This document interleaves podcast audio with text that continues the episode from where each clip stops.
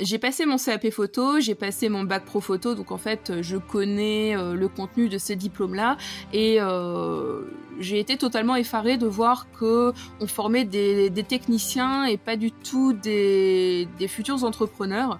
Euh, et concrètement, un jeune aujourd'hui qui passe le bac pro photo puisque le CAP n'existe plus, il n'est pas du tout prêt à être photographe professionnel indépendant. Mais vraiment. Bienvenue dans le podcast des photographes professionnels qui veulent vivre de leur passion. Dans ce nouvel épisode, je partage avec vous un entretien réalisé avec Pauline Petit, une photographe portraitiste qui a fait le choix de se lancer à 100% dans la formation et notamment la formation en ligne.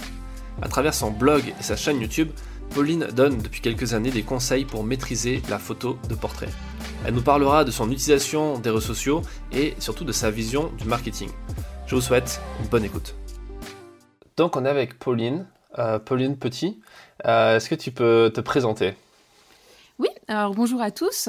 Euh, alors je m'appelle Pauline Petit, je suis alors, je suis photographe et formatrice en photographie. J'ai 33 ans, je vis en Seine-Maritime, en Haute-Normandie, et je suis dans la photo depuis 2007. Donc, c'est-à-dire, euh, j'ai créé ma première entreprise en tant que photographe professionnel en 2007, et la photographie est devenue mon unique métier, activité principale en 2012. Et euh, pour résumer très brièvement mon parcours, j'ai été photographe euh, portraitiste, photographe social de 2012 à 2017-2018. Et depuis deux ans, j'ai totalement euh, réorienté mon, on va dire, l'axe de mon entreprise vers la formation. Et maintenant, mon unique activité est de former les photographes on va dire amateurs ou jeunes professionnels vraiment au métier de photographe portraitiste. D'accord. Et du coup, tu, as arrêté de bosser euh, comme portraitiste? Exactement. En fait, euh, j'ai arrêté tout ce qui est, euh, on va dire, photo pour mes clients et le fait de me, on va dire, de me réorienter dans la formation à la photographie m'a donné un petit peu plus de temps et de recul pour commencer un vrai travail de photographe, auteur, photographe, artiste. Donc maintenant, les prises de vue que je réalise, c'est uniquement du travail personnel. D'accord. Et c'est un travail personnel que tu as envie de, quand même de vendre et tu as envie d'en vivre ou c'est juste vraiment pour le plaisir et pour le fun? Euh, à la base, c'est pour le, c'est pour moi bien sûr, mais je recherche vraiment, enfin, un de mes objectifs, c'est vraiment de me faire une place dans les, photographes connus, reconnus, euh, on va dire euh, actuellement quoi. Donc euh, je, participe énormément à des concours. J'ai déjà été exposée dans quelques grands festivals photo en France et je travaille énormément au niveau de la com pour pour tout simplement me faire connaître et puis intégrer ce milieu-là. Après, ben, si ça doit aller plus loin et apporter quelques ventes et une certaine rentrée d'argent, pourquoi pas Mais en fait, c'est pas forcément le but premier. D'accord, ok. Euh, qu'est-ce qui t'a fait euh, changer euh, comme ça de, ton fusil d'épaule, en quelque sorte, de, passer de la, de la prestation photo à la formation? Alors en fait, je. Comment dire? J'ai travaillé, j'ai fait huit saisons mariage. J'ai euh, travaillé comme euh, photographe en maternité, photographié des centaines et des centaines de bébés, des centaines, euh, peut-être pas des centaines, mais ouais, peut-être des centaines de shootings, famille, grossesse, etc. Et ben, à un moment, étant photographe en pleine campagne, les prix du marché sont quand même relativement bas et je me rendais compte que je travaillais énormément pour au final avoir un, un salaire vraiment très élevé. et mes 30 ans arrivaient et je me suis dit, est-ce que tu as envie de d'avoir une carrière basée là-dessus, donc c'est-à-dire euh, bosser comme une malade, ne pas avoir de week-end ni de vacances pour au final ben, pas très bien gagner ta vie. Et euh, ben, la réponse évidemment c'était non. Donc euh, j'ai pris un peu de recul, j'ai regardé, j'ai un petit peu analysé mon entreprise. Alors à l'époque je faisais déjà de la formation. Hein. Je j'organisais des, des, sorties photos. Alors c'était des événements un, le dernier dimanche de chaque mois. Et en fait on va dire que c'était des shootings clé en main où je, je faisais se rencontrer des photographes, des modèles. J'organisais, euh, alors je choisissais le lieu, la thématique du shooting. Donc les modèles devaient venir avec un dress code, etc. Et en fait, euh, le fait d'organiser ça, euh, m'a donné déjà une petite notoriété locale en termes de formatrice, puisque je donnais des conseils, je formais les gens qui venaient, et c'était déjà considéré comme de la formation, et c'est quelque chose qui me plaisait beaucoup. Donc, euh, quand j'ai pris un petit peu de recul sur mon entreprise, la seule chose qui pouvait être développée à grande échelle et automatisée, c'était cet axe de formation puisque quand on est photographe mariage, on peut pas se diviser en deux, en trois, en quatre. On est obligé d'être sur une prestation et quand on a pris une prestation, ben, malheureusement, on, est juste tenu d'être là et on peut pas en fait générer des revenus supplémentaires. Hmm quitte, ou alors en, proposant d'autres trucs, genre des bouquins, des tirages, des choses comme ça éventuellement. Mais... Ouais, c'est ça. Mais ça reste quand même du boulot en plus. Tu vois, pour faire un bouquin, bah, il faut prendre la maquette, tout ça, et euh, le temps de faire la maquette, tu fais pas autre chose, et finalement, tu es toujours euh, tributaire de, de ton temps où tu fais une tâche euh, à une personne, et voilà. D'accord. donc au début, les formations, c'était du, que du présentiel? Complètement complètement. Et puis en plus, avant d'être dans la photographie, j'ai été moi-même formatrice dans une structure qu'on appelle maison familiale, où euh, parce que j'ai eu plein d'autres boulots avant d'arriver dans la photo, mais euh, j'ai été formatrice, euh, on va dire officiellement dans une structure d'enseignement pour les, les jeunes en rupture avec le milieu scolaire et les adultes en rupture avec le monde du travail. Et ça m'a permis aussi de, de voir que j'aimais former. J'aimais ce contact-là, j'aimais la, la transmission de connaissances et que, euh, et que c'est quelque chose que je me voyais bien faire en fait sur le long terme, tout simplement. Hmm. tu, tu, connaissais un peu la pédagogie avant de te lancer là-dedans, quoi. l'univers de la pédagogie. Complètement j'ai vu que tu faisais des formations en ligne. Comment t'en es venu à, avoir cette présence en ligne et, euh, à te à sortir du réel, enfin du réel, de, la présence du présentiel pour, euh, pour arriver sur le, le online? Alors, euh, ce qu'il faut savoir, c'est que je suis, alors ça va peut-être faire rire les gens, mais une photographe bisounours. Alors, c'est-à-dire grosso modo que je ne sais pas me vendre, que euh, j'ai fait l'erreur d'avoir des tarifs trop bas, que quand on me demande euh, euh, si on peut avoir une réduction, eh ben on l'a, que enfin voilà, j'étais plutôt pas du tout une marketeuse, je ne sais pas si on peut dire ce mot-là, et je me suis dit que si ça devait marcher, eh bien il fallait que comment dire que je sois une bonne photographe, mais aussi une bonne entrepreneuse. Et euh, jusqu'alors, je n'étais pas du tout, du tout entrepreneuse. Et euh, ben, j'ai eu le déclic en me disant qu'il fallait vraiment que je me forme à ça si je voulais en fait développer mon entreprise. Et ça, c'est ce que je conseille à, tout le monde. Hein. Quand on est photographe professionnel, il y a bien deux mots. Il y a photographe où on doit être bon photographe, mais il y a professionnel où on doit être un entrepreneur. Et si on maîtrise pas ce côté développement et gestion d'entreprise, eh bien, le, a beau être le meilleur photographe du monde, ben ça décollera pas, on va pas trouver de clients, on va pas savoir se vendre et c'est vraiment une partie hyper importante. Donc euh, j'ai décidé de euh, ben, de me former à l'entrepreneuriat, au marketing et ben, plus particulièrement à tout ce qui est euh, ben, formation en ligne, etc., etc. Et c'est comme ça ben, que je suis arrivée euh, à me former auprès de Olivier Roland. Donc sa formation s'appelle Blogueur Pro et euh, j'ai appris à comment dire à avoir justement cette présence en ligne via un blog et à développer ma chaîne YouTube parce que j'avais déjà une chaîne YouTube à l'époque, mais je l'utilisais uniquement pour faire les bandes annonces de mes sorties photos, donc euh, juste de la communication de mon entreprise et quelque chose qui s'adressait uniquement à mes clients et pas du tout à un public euh, de photographes euh, lambda quoi. Hmm. Ta chaîne YouTube aujourd'hui, elle a, elle a combien d'abonnés? Là exactement 17 600. D'accord. C'est bien pour une chaîne de photos. Euh, il n'y a pas énormément de, grosses chaînes photos euh, en France au final. Euh, c'est plutôt pas mal et c'est plutôt pas mal en tant que nana parce qu'on est ouais.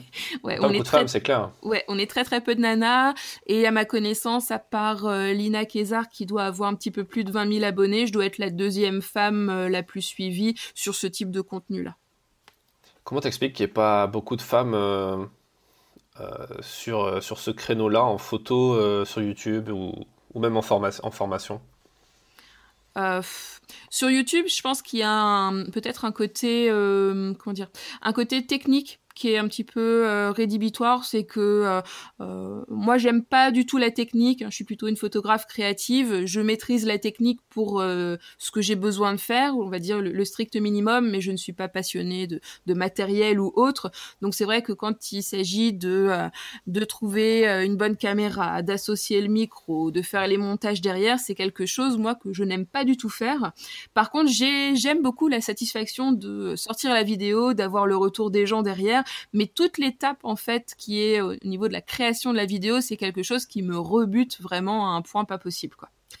Donc peut-être qu'il y a ce côté technique et puis euh, puis je dirais c'est pas évident d'être une femme dans le milieu de la photo, c'est de par mon expérience, il y a quand même un côté où j'ai l'impression qu'on est moins prise au sérieux ou euh, catalogué pour certaines photos. Donc par exemple, ben, moi quand j'étais encore en prise de vue sociale, je j'avais l'impression qu'on me contactait uniquement pour les photos de grossesse, les nouveau-nés, tout ça. Alors que c'est pas du tout ce qui me bottait à la base. Moi je, je préfère faire du du portrait individuel, un peu mode, des trucs euh, un petit peu classe, mais j'ai l'impression que quand on est une femme, en photographie sociale, eh bien, on est tout de suite euh, associé euh, ben, aux photos liées à la maternité, à la famille, des choses comme ça. Et quand on essaye de sortir de cet univers-là, c'est plus compliqué.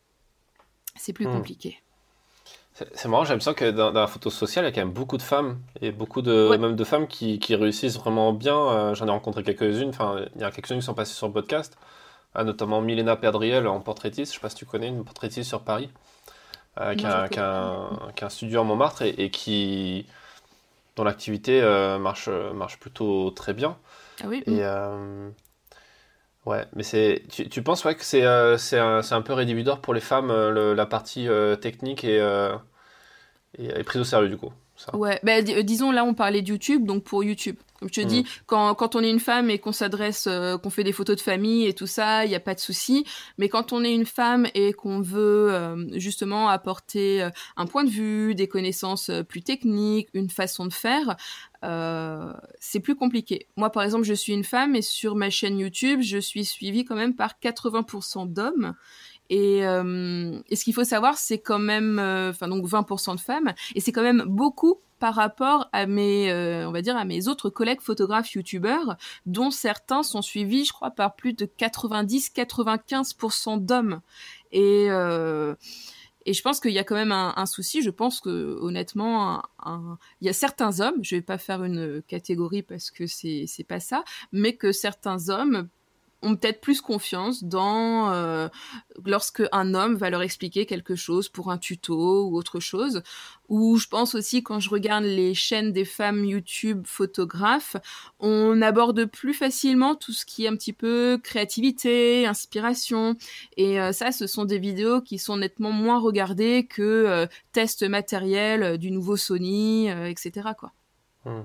Hmm sur YouTube, c'est à chaque fois que tu fais une, vidéo sur du matos, c'est forcément, ça marchera forcément mieux que quelque chose d'autre. C'est ça. Mais dans ce que tu dis, ça veut dire qu'il y, y, a quand même moins de femmes qui cherchent euh, du coup à se former quelque part, à se renseigner, à se. Est-ce que tu le vois dans tes formations, dans tes, dans tes clients que tu as, en, dans tes élèves, il y a plus de femmes ou d'hommes? J'ai plus de femmes. En fait, les, je pense que les femmes se retrouvent en moi et euh, dans mes formations, j'attire euh, des femmes qui me ressemblent justement qui ont envie, je pense, d'être formées par une autre femme, une femme qui va aussi avoir la même sensibilité qu'elle, qui va avoir euh, connu peut-être euh, les mêmes soucis, et euh, ben, je pense que je, je pense qu'elle pense que je suis plus à même de les comprendre. Mmh D'accord. Et sur la partie entrepreneuriale, j'ai l'impression qu'il y, y, y a, aussi un gros décalage entre hommes et femmes par rapport à tout ça. Enfin, tu vois, sur ce podcast, ça fait déjà plus de 150 épisodes et, j'ai pas eu énormément de femmes. Non pas que je veuille pas, mais j'ai pas mhm. forcément. Euh, euh, je trouve pas forcément les, les, bonnes personnes ou les personnes qui auraient euh, des, des, choses à, à, à apporter de façon significative, même si c'est compliqué, il n'y a pas vraiment de, de critères. Est-ce que toi, tu, tu, saurais expliquer pourquoi il y a peut-être moins de femmes dans. Alors, j'ai l'impression que dans la photo, il y a quand même j'ai l'impression parfois même dans certains secteurs, il y a plus de femmes que d'hommes. Ouais, ben là, il y a eu un, rapport qui a été fait il y a pas très longtemps, justement, sur la place des femmes dans la photographie, qui expliquait que, par exemple, dans les, euh, les études, les écoles de photographie, il y a plus de diplômés femmes. Voilà. en ce moment, dans la photographie, les jeunes photographes, il y a plus de femmes que d'hommes. Pourtant, euh, très clairement, elles ne sont pas euh, représentées à la hauteur du pourcentage, euh, voilà, de ce, de ce même pourcentage, quoi. Que ce soit dans les, parce que bon, moi j'ai la partie photographie artistique, que ce soit dans, dans, les concours, dans les festivals, dans les expositions, les femmes sont très clairement euh, sous-représentées par, rapport aux hommes. C'est d'ailleurs pour ça qu'on voit énormément de concours maintenant qui sont destinés uniquement aux femmes, des festivals euh, qui s'adressent uniquement aux femmes pour revaloriser un petit peu la place de la femme dans la photographie. Et euh, voilà, c'est... Je ne me souviens plus de ta question de départ. Qu'est-ce que tu en penses, toi, justement, de ça, du fait qu'il y ait des initiatives euh, qui soient faites pour forcer un peu le, jeu quelque part en, proposant des festivals que pour les femmes ou des bourses que pour les femmes? Je suis mitigée. Je suis mitigée parce que bah, d'un sens, c'est forcément bien pour mettre euh, en avant le travail des femmes. Et de l'autre, euh, je suis un peu... Euh, je ne sais pas quel mot employer, mais ça m'embête qu'on doive en arriver là pour avoir une égalité, en fait. C'est dommage qu'on soit obligé de faire des concours réservés aux femmes et des festivals réservés aux femmes pour avoir une égalité de représentation homme-femme dans la photographie artistique. Qu'est-ce qu'il faudrait faire selon toi pour, euh, pour essayer d'avoir un peu de parité euh, là-dedans sans forcément forcer les choses euh, artificiellement? J'en ai aucune idée, je je sais pas du tout. Après, une des choses qui a qui a influencé ça, c'est que il y a énormément de concours qui, qui récompense des photographes reporters, des photographes de guerre. Et bien évidemment, dans ce type de métier, il y a déjà beaucoup moins de femmes. Donc de ce fait-là, déjà pour toute cette grande partie de, concours, les femmes sont sous-représentées juste à cause de ça. Mmh. Ouais. Bah, en reporter de guerre, tu as quand même quelques-unes qui sont qui gagnent plus de prix que certains hommes. Ouais. T'as, par exemple Véronique de Viguerie, je sais pas si tu connais, qui a eu le Visa d'or il y a deux ans, qui est, qui est la récompense la plus, la plus, euh, une des plus importantes dans le, dans le photojournalisme, mais notamment en photographie de guerre. Mm. Et t'as Laurent G aussi qui bosse beaucoup pour Le Monde, euh, qui, qui, a fait euh, quelques conflits. Mais oui, non, c'est clair que c'est pas forcément les femmes qui sont les plus représentées. revenons à, revenons à, à YouTube. Mm. Donc ta chaîne au début servait de de plateforme pour. Euh, tu t'en servais pour stocker tes vidéos et pour euh, montrer un peu ce que tu faisais en, making-of, c'est ça? Ouais, c'est ça. En gros, à chaque fois, je faisais une sortie photo, je tournais une petite bande-annonce en disant, bah, voilà, ce dimanche-ci, on va faire ci, on va faire ça à tel endroit, sur tel thème, puis c'est tout. C'était vraiment, voilà, une plateforme pour communiquer avec mon entreprise. Et ça, ça t'a apporté, euh, ça t'a apporté quelque chose ou pas? Euh, bah, des participants en plus aux sorties parce que bah, c'était fun, les gens avaient la petite bande annonce, ça donnait envie, donc je faisais quelques photos en amont sur le thème proposé, donc euh, bah, c'était pour euh, voilà pour pour donner envie aux gens de venir et puis moi ça me il y avait le côté où ça c'était fun quoi, ça me plaisait bien de faire ça et puis voilà ça, ça, ouais ça a attiré plus de monde, de monde tout simplement. D'accord. Et sur sur, euh, sur la partie euh, formation, quand tu as commencé à structurer ça, comment tu, euh, c'est quoi la stratégie que tu as mis en place pour. parce que je suppose que tu as, quand même cherché à avoir le maximum de vues, le maximum d'abonnés. Mm. Comment tu as construit cette stratégie? Alors moi, ma chaîne YouTube, du coup, je l'ai orientée au même moment avec la formation d'Olivier Roland. Et ben, j'ai compris que si on voulait développer une chaîne YouTube, on ne devait pas seulement, je dis pas seulement, faire des vidéos pour nous, mais faire des vidéos que les gens attendent. Donc euh, de ce fait-là, ben, on réfléchit à d'autres thématiques. Et euh, à ce moment-là, j'ai réalisé, alors c'était en 2017 et ça marchait plutôt bien à cette époque-là, je crois que maintenant ça marche beaucoup moins. J'ai fait le fameux défi une vidéo par jour pendant 30 jours. Et euh, là, j'ai mis le paquet. Et en fait, euh, ma chaîne a littéralement décollé à ce moment-là. J'étais, à l'époque, je devais être à 2-3 000 abonnés. Et euh, la même année, j'ai dû franchir les 10 000 abonnés. alors, que, alors que je stagnais, on va dire, à 2-3 000 abonnés depuis plusieurs années. Il y, a vraiment eu un avant et un après. Hmm. Et tu t'es fixé un objectif par rapport à, ça? Tu, Genre, par exemple, dans l'année, tu sais le, quel est le, palier que tu veux atteindre ou pas forcément? Non, parce qu'en fait, le problème, c'est que je m'intéresse à l'entrepreneuriat, mais je suis euh, assez têtue. Donc en... Donc en fait, par rapport à YouTube, quand j'ai envie, je fais des vidéos. Et euh, à un moment, quand les gens me gonflent de trop, parce que bon, c'est très bien comment ça se passe sur YouTube, il y a des personnes bienveillantes qui sont là pour nous encourager, nous remercier, et il y a des personnes qui sont juste euh, enfin bref, qui m'énervent beaucoup, qui sont là pour trouver le petit détail. Hein. Moi-même, étant une femme, je me fais critiquer quand je suis maquillée, quand je suis pas maquillée, sur mon apparence alors qu'on parle de photos. Et des fois, j'ai un ras-le-bol, et quand j'ai un ras-le-bol, paf, j'arrête du jour au lendemain pendant six mois, parce que les gens me saoulent. Alors ce que je, ne devrais pas faire ça parce que pour les algorithmes, pour tout ça, euh, ça ne marche pas. Mais je suis quelqu'un qui fonctionne aussi beaucoup au, au ressenti et j'ai besoin de euh, d'avoir une vraie envie pour faire les choses. Donc euh, là depuis 2-3 ans, soit je suis sur YouTube et je m'éclate et il y a une vidéo par semaine pendant quelques temps et au bout d'un moment, ben il y a peut-être eu une dizaine de messages qui m'ont gavé et je ressens le besoin de reprendre un peu de recul et puis de faire autre chose. Ça se passe un peu comme ça ces derniers temps. Ah, il y, a beaucoup de, haters sur YouTube et, les gens l'insultent facile. Hein. Ouais. Euh, ouais, donc tu dirais ça, mais on, ne doit pas faire ça. Hein. Logiquement, on doit être très régulier, faire du contenu, et puis voilà. Mais euh, moi, comme je t'ai dit, j'ai un côté entrepreneur, mais j'ai un côté un peu sanguin aussi, où euh, je, je, je, suis prête à faire des choses, mais il faut toujours que ces choses soient en adéquation avec moi-même. Sinon, je les fais pas. Bah, je pense pas que ça soit, euh, ça soit décorrélé de, de l'état d'esprit entrepreneur. Hein. Je pense que quand tu regardes, tu as beaucoup d'entrepreneurs qui réagissent aussi comme ça sur pas mal de trucs. Et, et si quelque part, tu n'es pas aligné avec toi-même sur ce que tu fais dans, mm. le, dans le business, ça devient très vite compliqué. donc tu dirais c'est ouais, c'est plus la régularité qui t'a aidé à, à, décoller sur cette plateforme ben, sur cette plateforme, alors c'est le, ouais, le, défi, une vidéo par jour pendant 30 jours, il y a vraiment eu un avant-après. Et ensuite, le changement de thématique, c'est qu'avant, je faisais des bandes annonces pour mon entreprise et après, je suis vraiment passée au contenu de type tuto pour apprendre quelque chose aux gens. Hmm. Ah, il y, a beaucoup de gens qui sont lancés sur, euh, sur ce créneau-là. Euh, est-ce que tu penses que YouTube, pour quelqu'un qui démarrait aujourd'hui, un photographe qui, a envie d'améliorer son, activité, rentrer un peu plus d'argent, de clients, etc., est-ce que tu penses qu'il a intérêt à arriver sur YouTube et, euh, quelle stratégie il pourrait mettre en place? Oh, Bonne question.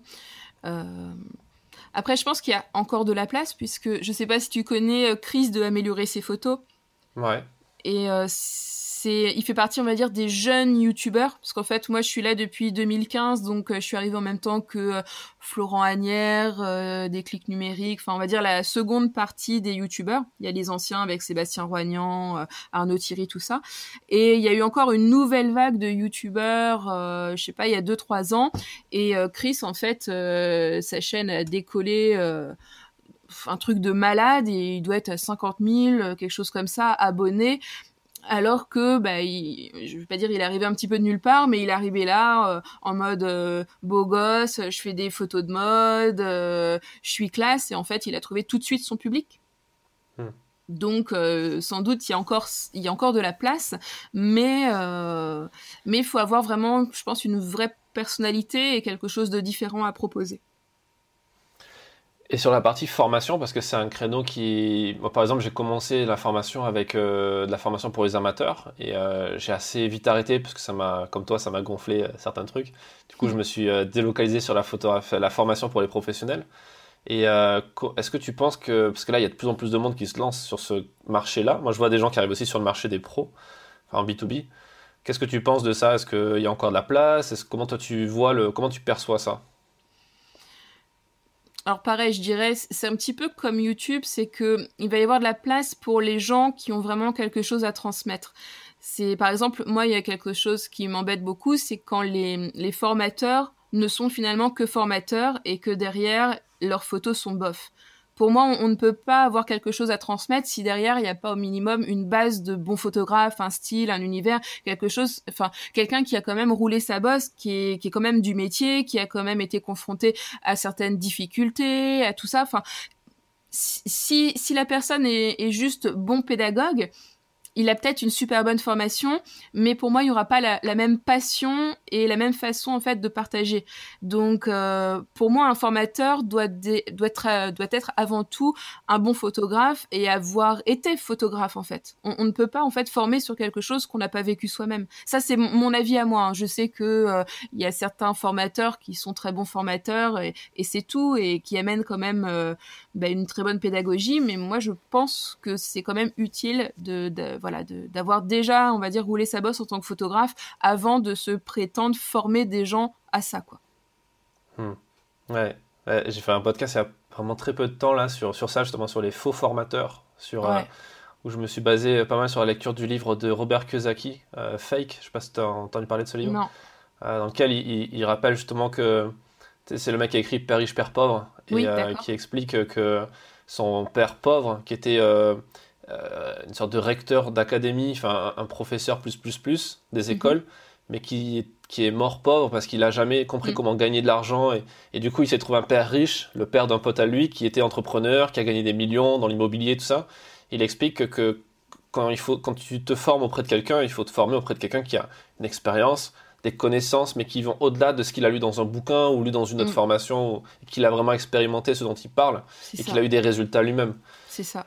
c'est mais c'est compliqué parce qu'en même temps, euh, les gens comme Olivier Roland sont un peu fautifs aussi, euh, malgré eux, de, parce qu'ils ont formé beaucoup de gens. Euh, moi, j'ai bossé avec Olivier Roland quand il a, il a sorti son bouquin, je l'avais aidé sur ses relations presse, et, et, on avait discuté ensemble de ça, sur le, le, le, fait qu'il y a beaucoup de gens qui se lancent dans le blogging, dans l'information, mm. mais du coup, ça crée une nouvelle masse.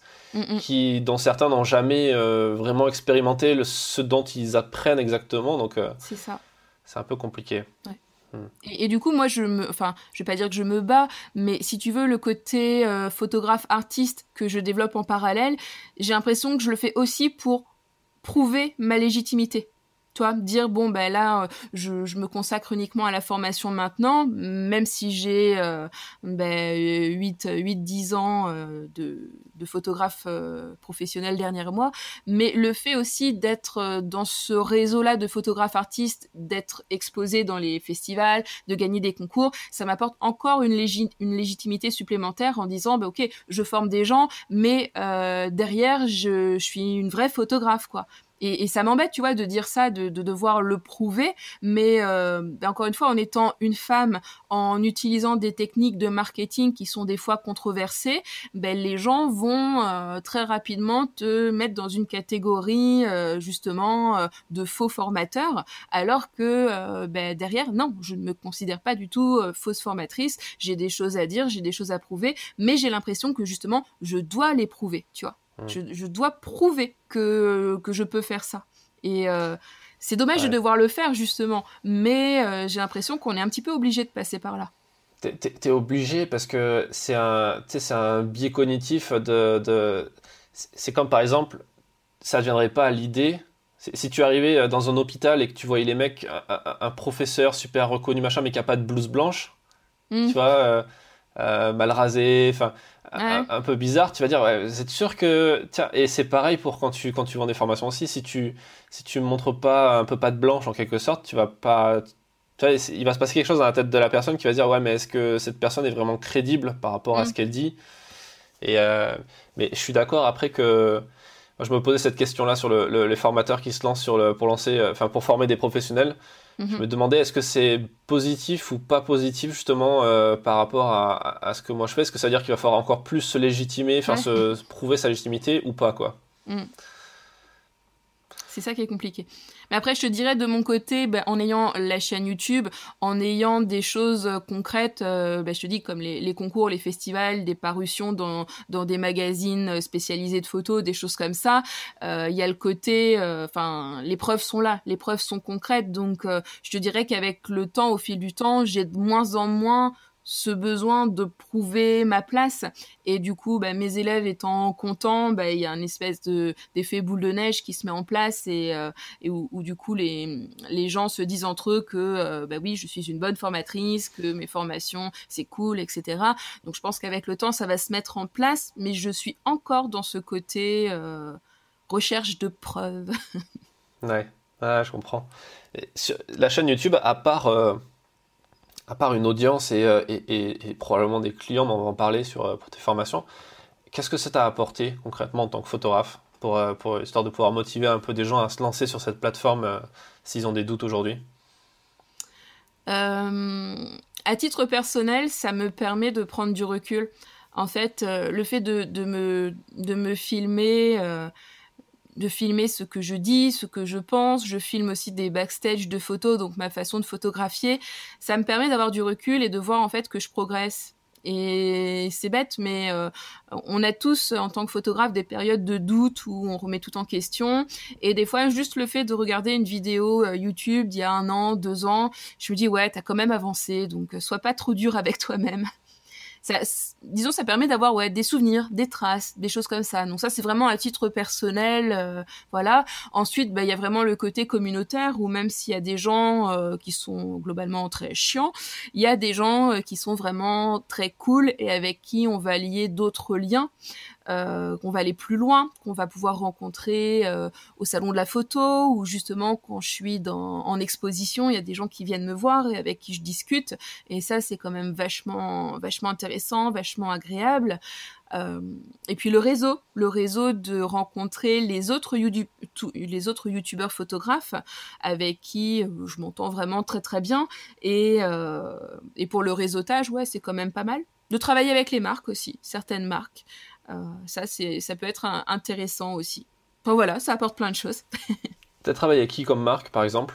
Est-ce que tu peux me donner des exemples de collaboration ou d'avantages que tu as eu par rapport à ça?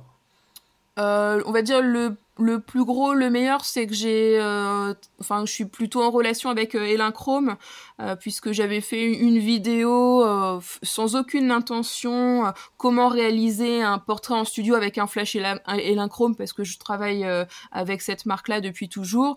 Et en fait, ben, pour le mot-clé Elin Chrome, c'est une des vidéos les mieux référencées en France. De ce fait-là, ben, ils m'ont contacté et puis ils m'ont envoyé un petit peu de matériel gratuitement. Et ben, ça, c'est toujours cool, quoi c'est toujours cool. Ouais. Il y, a des avantages comme ça en nature qui sont, mm. qui sont cool. Je fais pareil avec avec Photo, Fujifilm, il y, a des, y a des avantages qui sont, qui sont cool. C'est ça. Euh, pour, pour, venir sur la partie euh, euh, formation, du coup, c'est quoi tes tarifs de formation et qu'est-ce que tu apprends aux gens C'est que de la formation en ligne, du coup, maintenant? C'est que de la formation en ligne. Et euh, alors moi, je me suis positionnée sur une formation complète puisque euh, j'ai passé mon CAP photo, j'ai passé mon bac pro photo, donc en fait, je connais euh, le contenu de ces diplômes-là et j'ai été totalement effarée de voir que on formait des, des techniciens et pas du tout des, des futurs entrepreneurs. Euh, et concrètement, un jeune aujourd'hui qui euh, passe le bac pro photo puisque le CAP n'existe plus, euh, il n'est pas du tout prêt à être photographe professionnel indépendant. Mais vraiment. Donc, euh, moi, ce que j'ai voulu faire, c'est mettre en place une formation qui prenait, on va dire, euh, un photographe euh, amateur très passionné, on va dire du point A, et qui l'emmène jusqu'au point Z. Donc, c'est-à-dire que je reprends tout l'aspect technique et artistique du portrait et tout l'aspect justement entrepreneuriat. Donc euh, ça se découvre vraiment en deux. Alors euh, les photographes qui souhaitent juste apprendre la photo de portrait peuvent avoir accès uniquement ben, à, la, à, la, formule technique et artistique, mais la plupart, enfin mon client type, c'est euh, justement plutôt une photographe femme entre 30 et 40 ans qui souhaite se, se, lancer professionnel et, et qui a envie d'être accompagnée tout simplement par, par une autre femme qui a vécu ça. Quoi. Voilà, ça c'est, on va dire, mon, client type, euh, c'est ça. Et, euh, et là, je, je, les emmène, je les accompagne vraiment sur euh, tous les points possibles liés au métier. D'accord. Et la formation, elle, fait, elle se présente comment? Alors ce sont des cours vidéo auxquels j'associe des fiches de type euh, sketchnoting.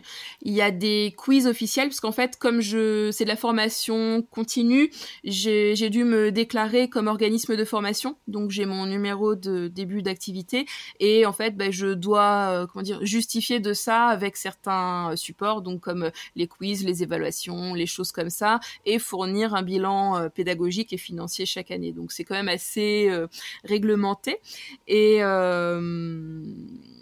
et du coup, rappelle-moi ta question. Je suis tellement bavarde que des fois, je m'en vais dans mes idées. non, mais c'est très bien. C'est c'est intéressant. Euh, le fait que tu sois formatrice euh, euh, enregistrée comme ça avec un numéro, ça te, ça te donne quoi comme avantage en plus de tu as la TVA zéro, je crois, c'est ça? Oui, je suis exonérée de TVA. Alors, par contre, c'est vraiment obligatoire quand tu fais de la formation aux professionnels. C'est obligatoire d'avoir un numéro? Ouais, ouais, complètement. En fait, tant que tu t'adresses, tant que tu fais de la formation à titre de loisir pour des gens qui veulent juste progresser, il n'y a aucune obligation. Mais à partir du moment où c'est de la formation continue professionnelle, c'est une obligation euh, au niveau de la loi française. Tu dois en fait être déclaré euh, au niveau de la préfecture, de la directe euh, de ton département, et justement bah, mettre en place tous ces suivis pédagogiques obligatoires. Quoi. Ouais, je crois que ça c'est quand c'est à titre individuel parce que tu as quoi comme forme de société pour ça? Alors moi, je suis en auto-entreprise, tout simplement, et euh, mon, code APE, c'est alors c'est le 8552Z. Enfin bref, je suis euh, enseignement culturel. D'accord. Ouais, t'es pas obligé de l'avoir quand t'es en, en société, euh, en société en fait, en SAS, SARL, tout ça. Effectivement, quand t'es quand es formateur moi, par exemple, je suis en SAS et SAS, tu n'as pas d'obligation par rapport à ça. C'est comme une association. Une association n'a pas forcément besoin d'avoir un, numéro à la directe ah pour, euh, pour faire ça. Ah, tu vois, moi, à la directe, ils m'ont dit qu'à partir du moment où on proposait de la formation euh, continue, on était obligé. Ouais. Ouais, c'est le problème des administrations. C'est comme quand tu vas à l'URSSAF ou euh, ah Chambre des métiers, ils ont toujours des sons de cloche très différents et ils se renvoient la balle entre eux et c'est toujours, toujours, très compliqué de s'y retrouver, oui. C'est clair. Euh, du coup, est-ce que tes, euh, tes, formations sont éligibles aux OPCA pour, euh, pour avoir des financements d'organismes ou pas? Logiquement, oui.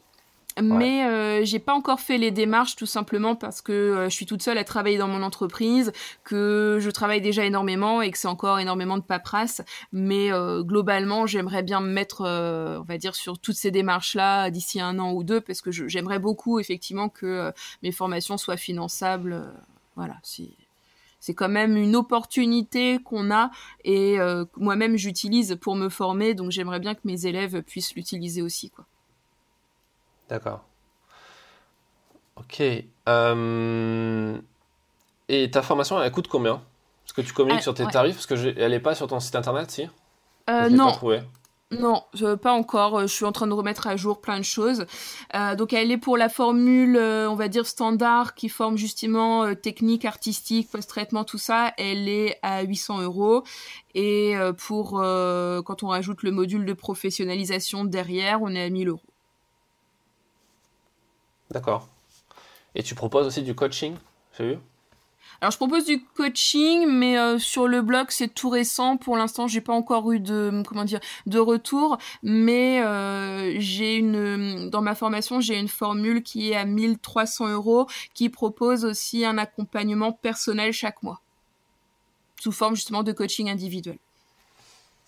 Ok. Et euh, sur, euh, sur la partie euh, acquisition, comment tu fais pour trouver des... c'est quoi ta stratégie pour trouver des élèves pour, Comment tu communiques par rapport à ça? Bah, un petit peu partout, je te dirais, essentiellement via bah, YouTube et mon blog, puisque sur mon blog j'ai comment dire j'ai une, une, espèce de pop-up de capture d'email, hein, comme ça se fait un petit peu partout, et du coup j'ai une liste email de plus de 18 000 personnes. Donc finalement, euh, bah, ça, permet de, on va dire en, quelques mails, ça permet d'informer des milliers de personnes euh, de l'ouverture de ma formation, de, tout ça quoi. Donc euh, c'est quand même un outil assez puissant à l'heure actuelle et en complément de YouTube ou quand je ça m'arrive, disons, de parler de, mes formations brièvement sur YouTube. Par exemple, euh, là, j'ai fait un, shooting photo où j'ai proposé à une de mes élèves de venir. Bah, dans la vidéo, je la présente. Voilà, je dis que je fais un shooting avec euh, Jodie, qui est une de mes élèves. Voilà, puis c'est des, petites choses euh, dites comme ça, à droite, à gauche. Et en fait, pour le moment, ça, suffit à remplir mes classes, en fait. Mmh en plus, je sais pas si as remarqué, mais dès que tu commences à proposer des choses payantes sur YouTube, c'est ah oui, les gens comme sont si pas tu... Ouais. c'est comme si tu entrais avec une Kalachnikov dans un, dans un restaurant, quoi. C'est ça. En fait, euh, n'importe qui a le droit de faire sa promotion, mais quand tu es youtubeur et que tu es censé faire du contenu gratuit, quand tu fais ta promo, tu deviens le diable en personne. c'est clair. Mais de façon en général, en règle générale, dès que tu commences à parler de, d'argent dans le milieu de la photo, c'est un petit peu un petit peu problématique. Ouais. Tout de suite, on, devient des, des arnaqueurs en fait. Je sais pas pourquoi. Alors que les, gens voient quand même sur notre chaîne YouTube que on, on, a des connaissances, qu'on bosse, que souvent c'est notre métier, qu'on fait plein de choses, mais en fait on n'a pas le droit d'en vivre. c'est clair. T'as fait de la pub Facebook un petit peu? Tu t'es lancé là-dedans? Non, pas encore, pas encore. Ah, tu, vas voir, les, commentaires sont, sont, juteux euh, sous les pubs Facebook. Hein, c'est, euh, ouais. Ah, tu te fais insulter euh, avant midi. Si tu t'es pas fait insulter au moins 5-6 fois, c'est que ta campagne n'est pas encore assez optimisée. D'accord. moi, je, voulais, j'avais presque l'idée de faire un, au début, je m'amusais à faire des captures d'écran de tous les commentaires haineux qui te traitaient d'escroc, que c'était pas possible de gagner de l'argent avec la photo, machin. Je voulais en faire un e-book, tu sais, le proposer en, à tous ces gens pour en cadeau, tu vois, le e-book, le best-of de. Bon, après, j'ai arrêté ça, arrêté de me faire rire, mais, mais, euh, mais tu vois l'idée, quoi. Euh, c'est grave quand même. Justement, par rapport à, ça, c'est quoi ta, ta vision de ta perception de l'argent et, euh, et est-ce qu'il y a une évolution entre le moment où tu, tu as commencé à te former au marketing, à, à, proposer des formations Est-ce que tu as, est-ce que tu as relevé une, une différence oui, complètement. vraiment complètement. Euh, la, première fois que j'ai lancé ma formation et que j'ai formé ma classe, euh, ben, j'ai fait en une semaine à peu près une année de chiffre d'affaires habituel. Et euh, ben, je veux dire, j'ai forcé personne à acheter ma formation. Elle a un vrai contenu, je suis une vraie formatrice, il y a une vraie photographe, donc logiquement, tout est OK. Sauf que je culpabilisais à cause justement en fait de euh, de l'image que les gens nous renvoient à partir du moment où on utilise du marketing pour faire vivre son entreprise. Et j'ai l'impression qu'à partir du moment où euh, ben, on arrive à se vendre et euh, à réussir, on devient quelqu'un de mauvais.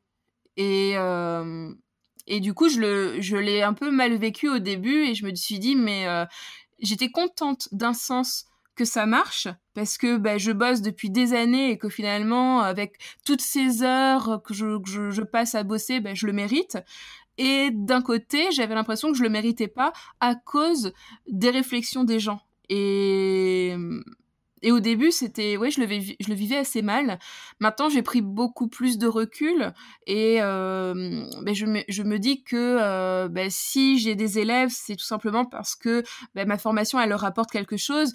Euh, quand ils me disent euh, merci Pauline, tu nous as fait gagner euh, 10 ans sur notre évolution euh, dans la photographie ou grâce à toi j'ai eu le déclic et c'est bon je suis partie, je gagne ma vie tout ça, je me dis ben oui je le, je le mérite, je j'aide des gens vraiment à, vivre de leur passion et, et j'ai pas à me culpabiliser. Et, et, de ce fait, euh, ben maintenant, je le vis quand même beaucoup mieux. Et, euh, et comment dire, le fait de mieux gagner ma vie, je le réinvestis aussi dans d'autres choses. C'est-à-dire que moi, je continue à me former beaucoup plus. Donc, euh, que ce soit au niveau photographie, entrepreneuriat, je me forme beaucoup plus. Ça me permet de faire des projets en termes de photographie artistique. Ça me permet de me déplacer géographiquement, d'avoir les moyens de me déplacer géographiquement pour justement aller faire, euh, être présente sur une expo ou aller rencontrer des gens, des choses comme ça.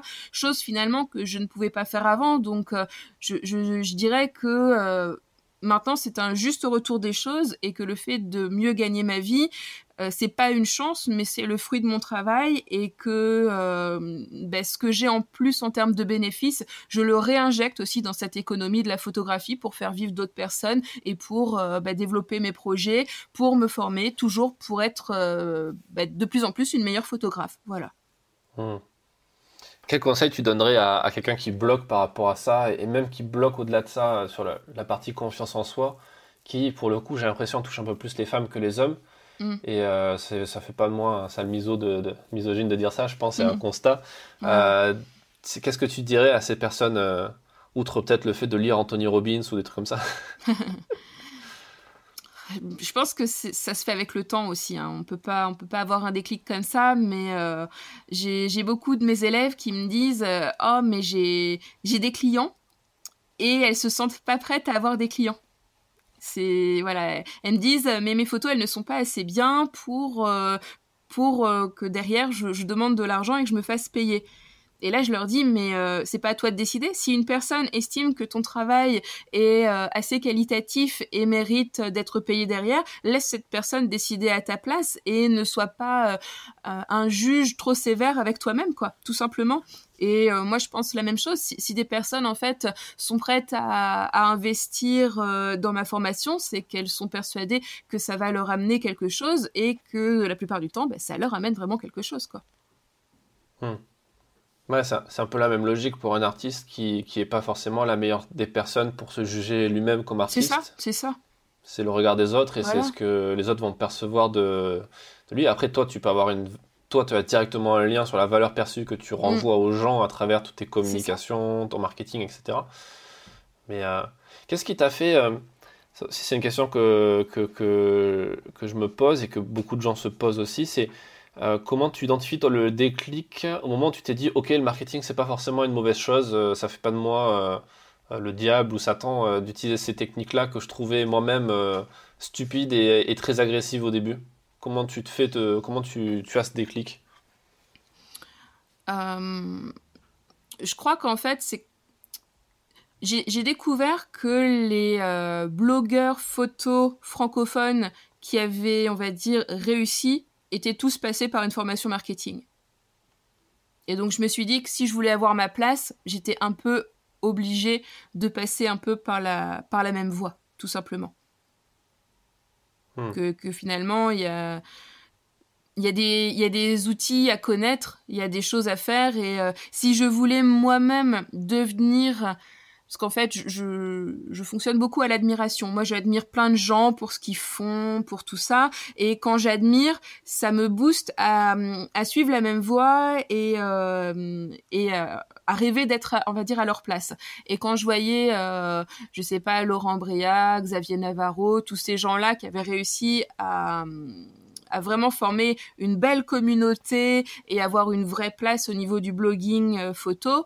Euh, et que j'ai creusé et je me suis rendu compte bah, que on va dire les c'est les deux plus grands blogueurs photo français avaient tous les deux fait la formation d'Olivier Roland je me suis dit qu'à un moment il n'y avait pas de voilà il y avait pas de secret et que euh, si je voulais avoir aussi une place un jour bah, me former était quasiment obligatoire parce que sinon j'allais continuer à, bosser comme une malade, à faire ce que je pouvais à mon niveau sans connaître finalement la méthode qui permet ben, d'aller plus vite et de réussir quoi. Hmm. Ouais, c'est, clair que la formation est oui, c'est, en même temps c'est comme quand tu veux si tu veux être photographe, euh, si tu te formes pas à être photographe, ça va être compliqué d'être photographe. Donc euh, hmm. si tu veux vendre, si tu te formes pas à la vente, c'est ça. de vendre. moi, je suis formatrice, mais en fait, je crois vraiment en la formation et je forme des gens, mais je continue à me former chaque année. Et j'aime ça, en fait. Je crois vraiment en la formation. Hmm. Bah, c'est une économie qui est, qui est, peut-être la plus pure au final, parce que tu, c'est l'économie de la connaissance. Tu, hmm. tu, vends quelque chose que tu, ne, que tu ne perds pas une fois que tu l'as vendu. C'est pas comme hmm. si tu vendais des bagnoles, des trucs comme ça. C'est, tu, tu gagnes. Plus tu vends, plus tu gagnes. Et. Euh, et pas que en termes d'argent, mais en termes de richesse intellectuelle, de communauté. Ah mm. Je veux dire, ça fait trois ans que j'ai arrêté d'acheter du matériel photo. Euh, donc je, tourne avec euh, mes avec deux objectifs et puis euh, deux boîtiers et puis bon à part quelques accessoires de studio par-ci par-là mais globalement j'ai arrêté mon investissement matériel et depuis trois ans on va dire ma mon enveloppe d'investissement annuel passe uniquement dans la formation. Mmh. Ouais. Ah, c'est. Euh, c'est ce qui fait la différence, de toute façon, sur le long terme. Ouais. Euh, est-ce que tu as des. en plus de la formation d'Olivier Roland, est-ce que tu as des ressources à, à, conseiller aux gens, que ce soit des livres, des formations auprès de gens, ou des workshops, ou des trucs que tu as suivis qui t'ont fait un petit, petit switch, c'est la petite épiphanie, en mode tu as découvert un truc énorme et qui t'a fait avancer? En termes d'entrepreneuriat? Ouais, ou en termes d'entrepreneuriat, particulièrement dans le milieu de la photo. Non. Ou entrepreneuriat au sens large? C'est surtout la formation d'Olivier Roland qui a, qui, a, qui a, vraiment tout, tout changé. Et, euh, Et voilà. Après, là, je te dis, je, suis en train de me faire euh, tous les bouquins, euh, Les secrets d'un esprit millionnaire, euh, père, père riche, père pauvre, réussir, s'organiser pour réussir. Enfin, tous ces, je suis en train de me faire tous ces bouquins-là. Et là, à l'heure actuelle, je suis en train de passer à l'étape investissement. C'est-à-dire que, grosso modo, dans un premier temps, en, en, en, entrepreneuriat, pardon, je vais y arriver, on, on apprend à faire en sorte qu'une entreprise se développe et bah, en continuant à me former dans l'entrepreneuriat, on apprend que dans le deuxième temps, l'argent généré, on doit l'investir dans autre chose. Donc euh, là, je suis plutôt, je suis en train de m'intéresser à tout ça et euh, je suis en train de me lancer dans l'immobilier, investissement locatif. D'accord. C'est déjà la case crypto ou pas encore? T'as la case crypto-monnaie, Bitcoin, Ethereum et tout, non Pas encore Non, je suis vraiment partie parce qu'en fait, avant d'être dans la photographie, j'ai été 4 ans euh, agent de développement touristique. Donc, euh, je connais très très bien ma région en termes de tourisme et on va dire que ça, c'est un petit rêve d'avoir, euh, tu vois, un, petit appart euh, pour faire de la location touristique, des choses comme ça sur mon secteur que je pourrais bien justement thématiser sur la photo, pour faire des prises de vue, des trucs comme ça. Donc, ça, c'est juste pour me faire plaisir. D'accord. Ouais, au-delà de ça, je pense qu'il y a plein d'opportunités euh, en lien même avec la photo derrière. Une fois que tu as, as, les leviers financiers et les connaissances pour faire ça, il y a, plein de trucs mm. à faire. Bien sûr. Ça marche. Et eh ben écoute, merci pour, euh, pour tout ça. Où est-ce qu'on peut suivre ton travail et, et s'inscrire éventuellement à ta mailing list pour avoir les infos sur, euh, sur tes formations? Alors, pour tout ce qui concerne les formations, mon blog s'appelle Apprendre la photo de portrait. Voilà, c'est très moche, mais dedans il y a les mots-clés qu'il faut. la chaîne YouTube s'appelle pareil aussi, donc apprendre la photo de portrait. Et si vous voulez suivre, euh, découvrir mon travail euh, artistique, euh, mon site internet s'appelle Pauline-Petit, tout simplement. D'accord, ok. Moi je mettrai des liens dans, la description. et merci pour ton temps et pour tous ces conseils. Ben, merci à toi de m'avoir invité, c'était euh, très agréable, très chouette, et j'espère que j'ai pu aider euh, ben, les auditeurs ou euh, amener une certaine réflexion ou quelque chose. En tout cas, si les gens souhaitent me poser des questions, n'hésitez pas, je suis toujours hyper disponible et hyper contente d'échanger. Ça marche, merci beaucoup. Merci d'avoir écouté cet épisode. S'il vous a plu, comme à chaque fois, n'oubliez pas de partager autour de vous, l'envoyer à vos amis photographes et abonnez-vous sur les plateformes de votre choix pour être tenu au courant de la sortie des prochains. A très vite pour un nouvel épisode.